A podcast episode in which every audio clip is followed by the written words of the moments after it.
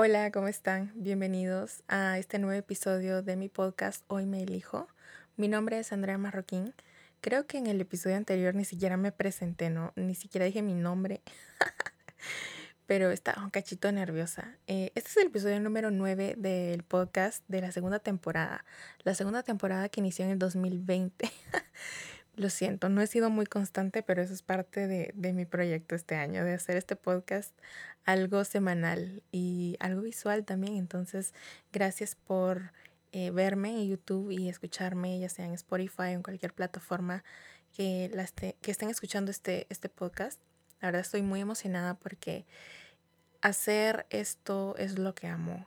hablar de amor propio, de autoestima, de temas psicológicos, de inteligencia emocional, darte algunos tips, herramientas em, para ser más felices de cosas personales, experiencias que a mí me han servido en ciertas situaciones de la vida.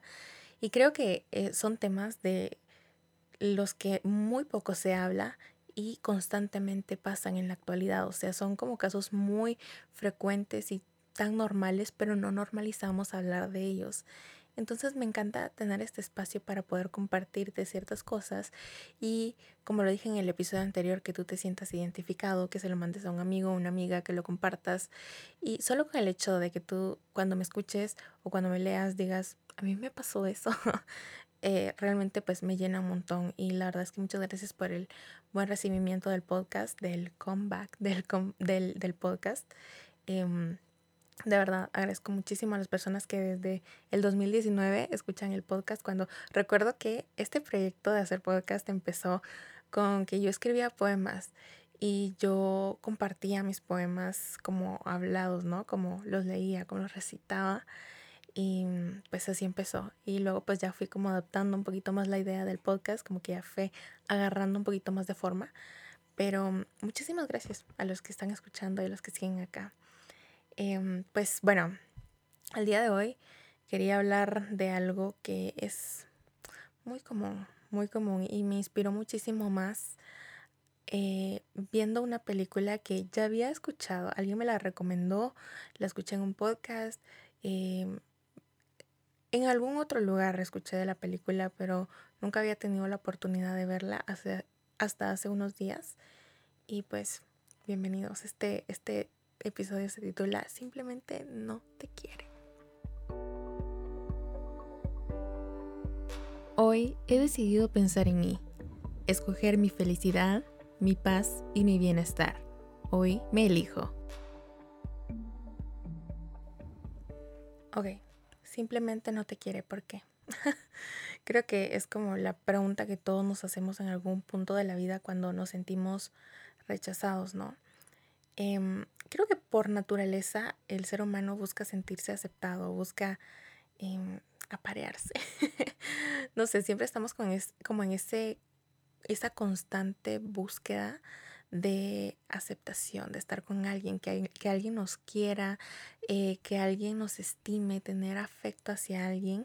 Y cuando lo conseguimos es como obtener un premio, ¿no? Como, ay, este es mi lugar seguro, me siento complacido, entramos en una zona de confort en donde nos sentimos, o sea, nuestro nivel de placer está elevado, ¿no? Eh, pero, caso contrario, cuando experimentamos el rechazo, cuando alguien pues no nos quiere, no se muestra tan interesado, a mí me gusta alguien y ese alguien no gusta tanto de mí, es cuando nos vemos enfrentados al rechazo. Y hablar de rechazo, madres, o sea, yo siento que muchas veces, no, no muchas veces, todo el tiempo, cuando nos rechazan, nuestro ego se ve afectado, se ve golpeado. Y cuando ya seas hombre o mujer, tu ego se ve afectado, ay, entramos como en un como en un estado de vulnerabilidad y al, pero al mismo tiempo de enojo, ¿no? Como que nos cuestionamos y decimos, pero ¿por qué? ¿Por qué no me quieres si yo soy bonita, eh, soy inteligente, estudio, etcétera, ¿no? Y, y nos empezamos como a, bombardear nosotros mismos con, con esas preguntas, con esa frustración, con esa incertidumbre, con la cero tolerancia al rechazo. Pero ¿por qué rechazamos tanto? O sea, ¿por qué nos negamos tanto a, a enfrentar al rechazo? Hace unos días estaba viendo un TED Talk en donde precisamente hablaban del rechazo y el, el señor decía, el rechazo puedes, puedes verlo como tu peor enemigo, pero también puedes verlo como tu mejor aliado. A mí me encanta eso de ver como las situaciones de distintos puntos de vista, porque puede que yo desde esta perspectiva esté viendo como un cielo nublado, pero alguien del otro lado de la montaña esté viendo un sol radiante. Entonces, ver cada escenario desde un punto de vista distinto de verdad ayuda como a tener una mejor em, perspectiva, ¿no? Como a ver cosas que tal vez desde otra perspectiva no estaba viendo y puede que desde esta otra perspectiva tenga más sentido, tenga em, otro propósito para mí, o sea, ya no sea tan malo, sino que ya encuentro algo positivo o algo beneficioso para mi vida, ¿no? Pues en este TED Talk que les comento, em, la persona la, la que hablaba de, del rechazo contaba su historia de cómo ciertos no, o sea, cada que la vida le prohibía algo o le decía no a algo o ciertos sueños o propósitos se veían truncados, él obviamente se sentía enojado con la vida, ¿no? Y, y en, él en ese entonces lo veía como la vida no es justa.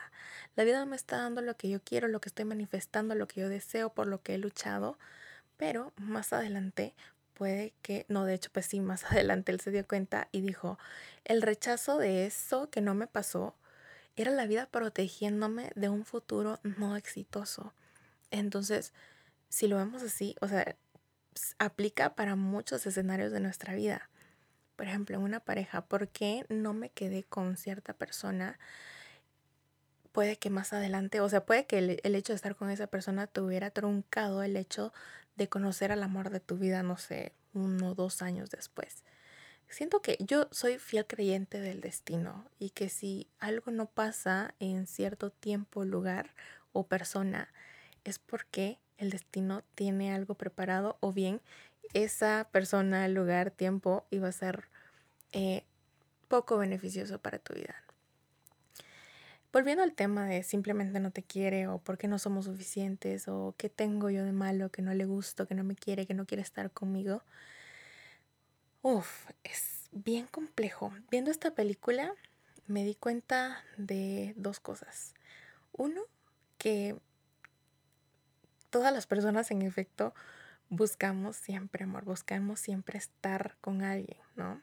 Y dos, que las las mujeres y los hombres tenemos una manera de maquinar súper diferente. O sea, nuestro cerebro trabaja de una manera diferente y algo que me encantó de la película es que una de, de las protagonistas siempre llama como a su amigo y le pregunta, estoy en este escenario, eh, un chico me está besando y pero me está diciendo que se va a ir de vacaciones.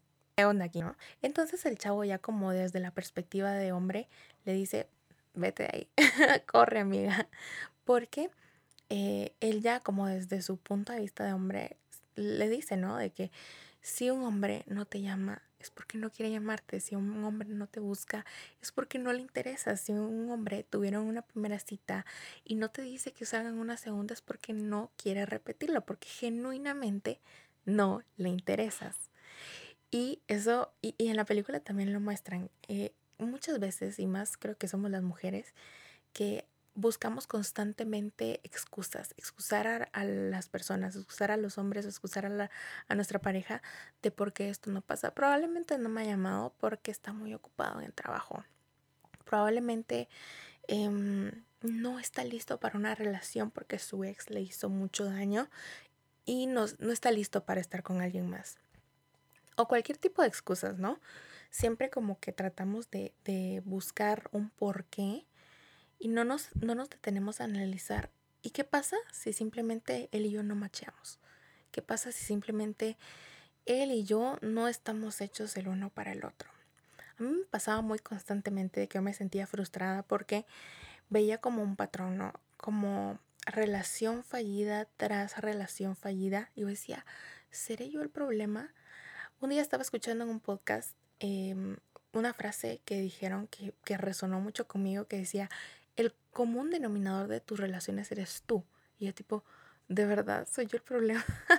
Como hay una canción de, de Taylor Swift que dice, Hi, it's me, I'm the problem, it's me, que de hecho es una canción en donde habla sobre cómo ella se cuestiona un montón de cosas, como su mente es su mayor enemigo. Y, y en efecto, ¿no? Que constantemente nos, nos vivimos repitiendo, yo soy el problema, algo malo está conmigo. Que de hecho creo que aquí lo tengo escrito. Ah, no, solo tengo It's Me, hi. me faltó poner I'm the problem, it's me, pero precisamente porque no quiero ser negativa no lo puse ahí. Eh, el punto es que, sí, somos el común denominador de nuestras relaciones, pero ¿por qué repetimos esos patrones? Entonces yo les contaba que me sentía muy frustrada porque veía como relación fallida tras relación fallida. Y luego me puse a pensar, o sea, como les digo, viendo el, el, escenario desde otro punto de vista, me puse a pensar, ¿y qué pasa si simplemente no es mi momento para tener una relación? ¿Qué pasa si yo estoy en la constante búsqueda de tener una relación y simplemente el destino no quiere que Andrea Marroquín en este momento esté con alguien? Ahorita es momento para trabajar en mí. Entonces entendí que simplemente no era mi momento, pero no era mi momento porque no llegara alguien, sino porque habían cosas que yo tenía que trabajar en mí antes de estar con alguien. Probablemente eh, la vida, el destino, Dios, Michael Jackson, como dice un audio de TikTok, no querían que yo en ese momento pues tuviera a alguien, porque habían cosas que había que trabajar antes de estar con alguien. Entonces, cuando relaciones fallidas se daban cuando salía con un chico y no, o sea, y em, hasta me daba pena con mis amigas como contarles, ay, sí salí con, con, con este chavo, ¿no? Y luego, ¿y qué pasó? Ay, no, pues ya no hablamos o no funcionó. Yo decía, ay, no, es la misma historia. O sea, ellos van a decir que no sé, no, no tengo buena suerte en el amor o nadie me quiere o no soy suficiente para nadie. Pero me di cuenta que esas relaciones fallidas era la vida salvándome de un posible trauma emocional u otro corazón roto.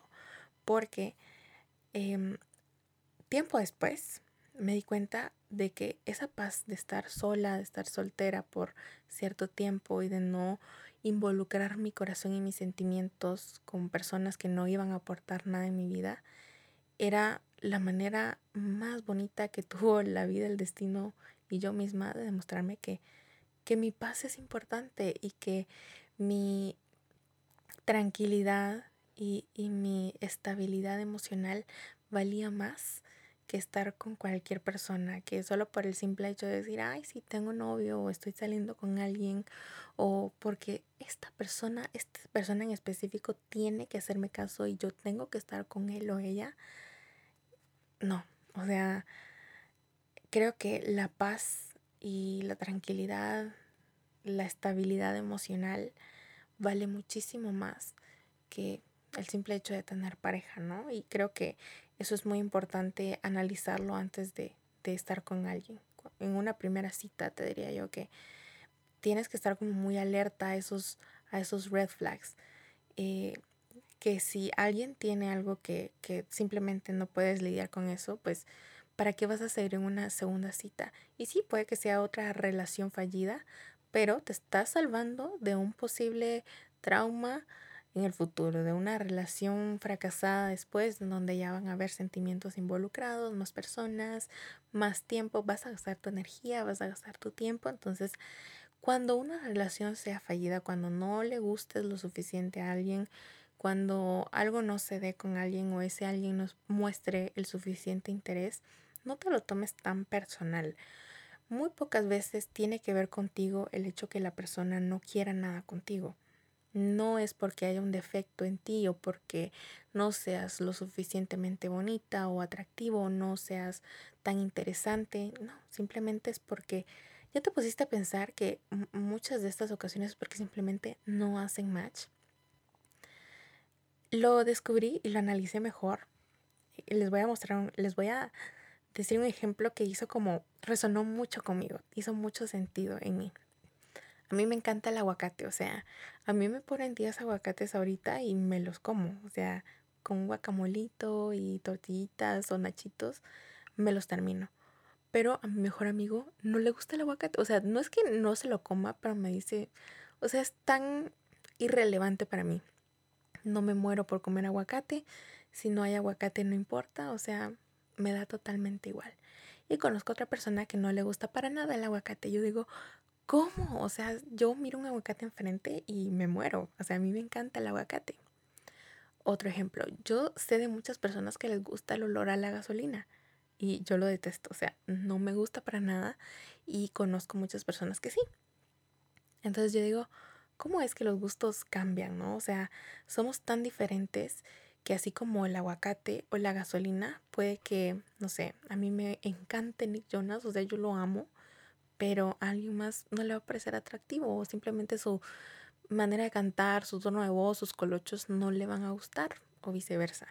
Entonces, creo que la primero, primer punto, la belleza relativa. Entonces, cuando alguien no quiere estar contigo, sácate de la cabeza ese pensamiento erróneo de que no eres suficientemente bonita o atractivo para gustarle a esa persona.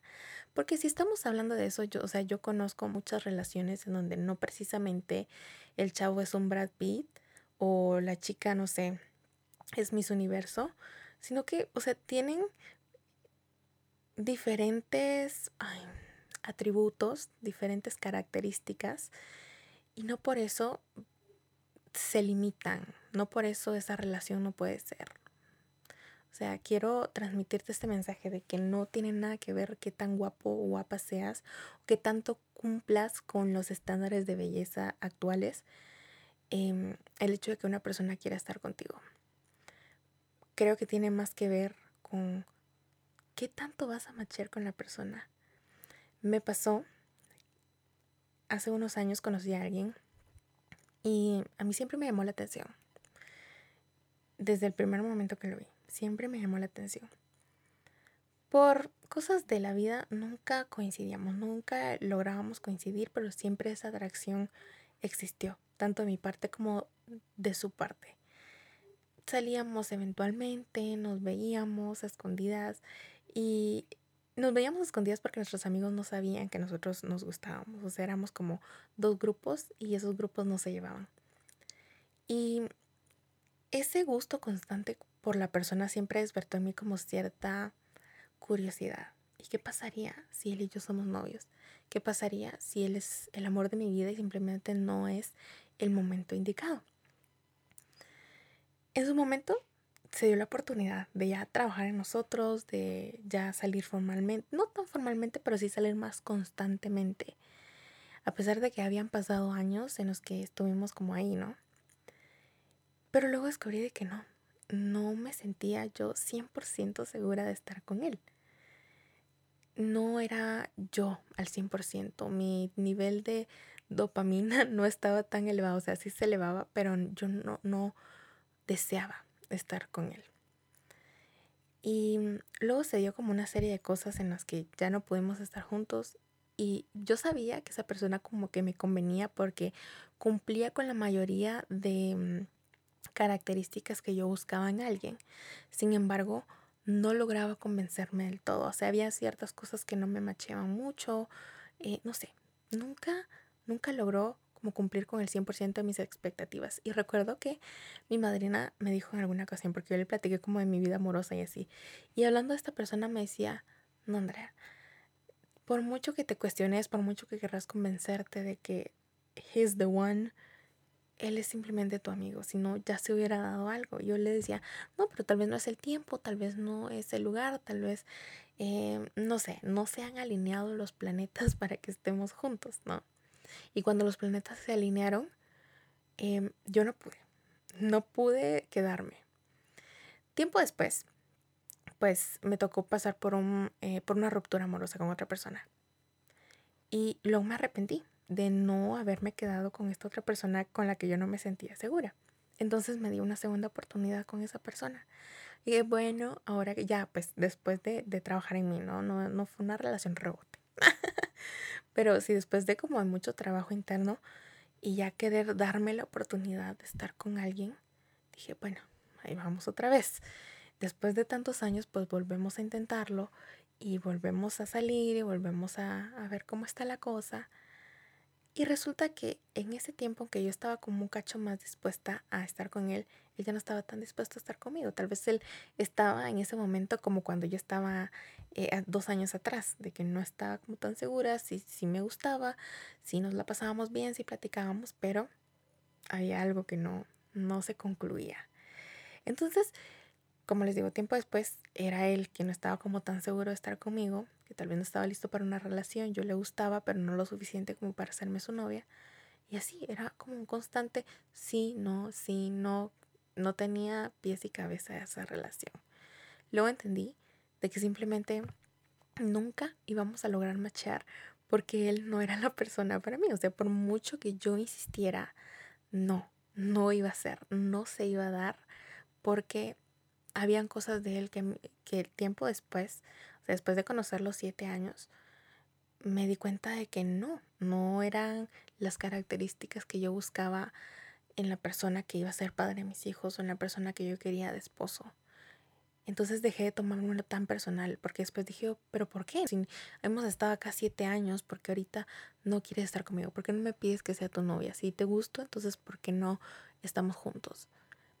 Pero como les digo, viendo las cosas desde un punto de vista distinto, me di cuenta que simplemente la vida me está haciendo el favor, o sea, me lo está poniendo enfrente, me lo está haciendo así como una bandera que no, Andrea, él no es, por mucho que intentes, por mucho que llores, por mucho que patalees, no, ¿verdad? Entonces, y, y mi interior lo sabía, o sea, mi Andrea eh, interna lo sabía, desde un principio lo supo.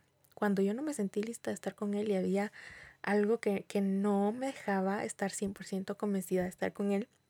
Y lo que me dijo mi madrina, no, Andrea, ustedes van a ser amigos, o sea, tú lo miras como un amigo, no lo miras como, como una persona especial, como, como un posible novio. Y por mucho que yo quise convencerme de eso, no, simplemente no se dio.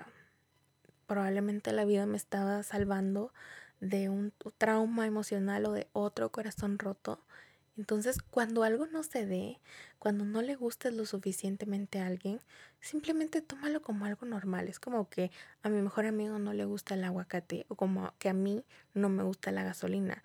Pero no por eso quiere decir que el aguacate sea feo, porque no, o sea, yo amo el aguacate o que el olor a gasolina sea feo. O sea, a mí simplemente no me gusta, pero conozco a personas que sí. Dejemos de tomarnos personal el hecho de no gustarle a alguien, porque poco tiene que ver contigo el hecho de que alguien no quiera formalizar una relación o solamente te quiera para algo casual. Y es ahí donde quiero mencionar algo muy importante, que si tú no eres el tipo de personas para iniciar algo casual, no te arriesgues, no te pongas en peligro, no digas si puedo, porque no vas a poder si no eres el tipo de persona que está involucrado en cosas casuales o que tiende a tener relaciones casuales, mejor no te metas, de verdad. Te lo digo por experiencia. Porque cuando nos metemos a esos terrenos de las relaciones casuales y no estamos acostumbrados a eso, es muy inevitable, o sea, es casi inevitable no involucrar los sentimientos. Si tú no eres el tipo de persona de tipo una vez o como les digo, solamente salir en plan casual, vas a estar constantemente buscando entonces qué somos, em, formalizar la relación, saber qué piensa o qué siente la otra persona por ti, cuando en realidad la otra persona simplemente está en plan chill. Tal vez está tratando de llenar vacíos que ya vienen desde tiempo atrás en su vida y tú estás como con la esperanza de que eventualmente la persona se convenza de que sí quiere estar contigo y que vale la pena estar contigo y que tú eres el amor de su vida. Muchas veces cometemos el error de pensar, no, va a cambiar, yo lo voy a convencer de que yo soy la mujer de sus sueños, que yo soy la mamá de sus hijos. Y no, amigos, o sea, si alguien no está convencido desde un inicio de estar contigo, muy poco probable se va a convencer en el proceso de la relación. Y mientras eso suceda, durante ese proceso, el único perjudicado vas a ser tú. La persona que tiene la esperanza de que algo sí se formalice, de que algo se concrete, porque si la persona nunca estuvo segura, ¿qué lo va a convencer de que sí? Tu manera de ser, mm, las pláticas profundas que tengan, tal vez, pero eso es algo muy personal, o sea, la persona con la que estés tiene que estar seguro de querer estar contigo. Y si no lo está, huye de ahí. Huye de ahí porque quiere decir que esa persona no es la persona indicada para ti. No es la persona que el destino tiene para ti. Y no te puedo decir quién va a ser o en cuánto tiempo va a aparecer o si va a aparecer. Pero si de algo estoy segura es que si algo no se da con cierta persona, es porque la vida te está salvando de algo catastrófico. Y pues para concluir este episodio quiero compartirles una frase que una amiga muy querida me dijo cuando yo estaba pasando en una situación algo similar a lo que les contaba, que yo estaba como, ¿será que me quiere? ¿Será que no? Estoy aceptando migajas de un amor, como viviendo con la esperanza de que algún día él se convenciera de que yo era la persona indicada. Aceptamos el amor que creemos merecer. Es parte de la película de las ventajas de ser invisible. También tiene un libro, de hecho está basado en el libro. Y esa frase me sonó demasiado. Hace poco escuché esa frase nuevamente, no me acuerdo en dónde, y me acordé de mi amiga y le escribí, le dije, mira, me acordé de vos porque escuché esta frase y de verdad gracias por decírmela en ese momento, porque, madre, o sea, me cayó como una cachetada en la, en la cara, ¿no? De que, o sea, sí estoy aceptando este amor porque yo creo que es lo que merezco. Y ahora sé que merezco mucho más. Entonces espero que tú también sepas identificar qué es lo que mereces y qué estás dispuesto a aceptar en una relación. Muchísimas gracias por llegar hasta este punto del podcast. Te mando un abrazo muy fuerte. Recuerdas que Ay, perdón. Recuerda que puedes seguirme. Ya cuando entra la parte promocional me trago. Ya no soy tan genuina. No soy tan buena aprendiéndome cosas. Eh, pero me puedes seguir en Instagram a e.marroquín y el Instagram de este podcast, hoy me elijo podcast. Em, pues muchísimas gracias de nuevo por escucharme. Si este episodio te gustó, si te sentiste identificado con algo, si algo te resonó, dijiste, sí, yo me sentí así en algún punto de mi vida, te invito a compartir este episodio. Puedes escucharlo en Spotify, puedes verlo en YouTube, eh, también puedes compartirlo vía Instagram, me ayudaría eso muchísimo. Y pues nos escuchamos la próxima semana. Hasta pronto. Bye.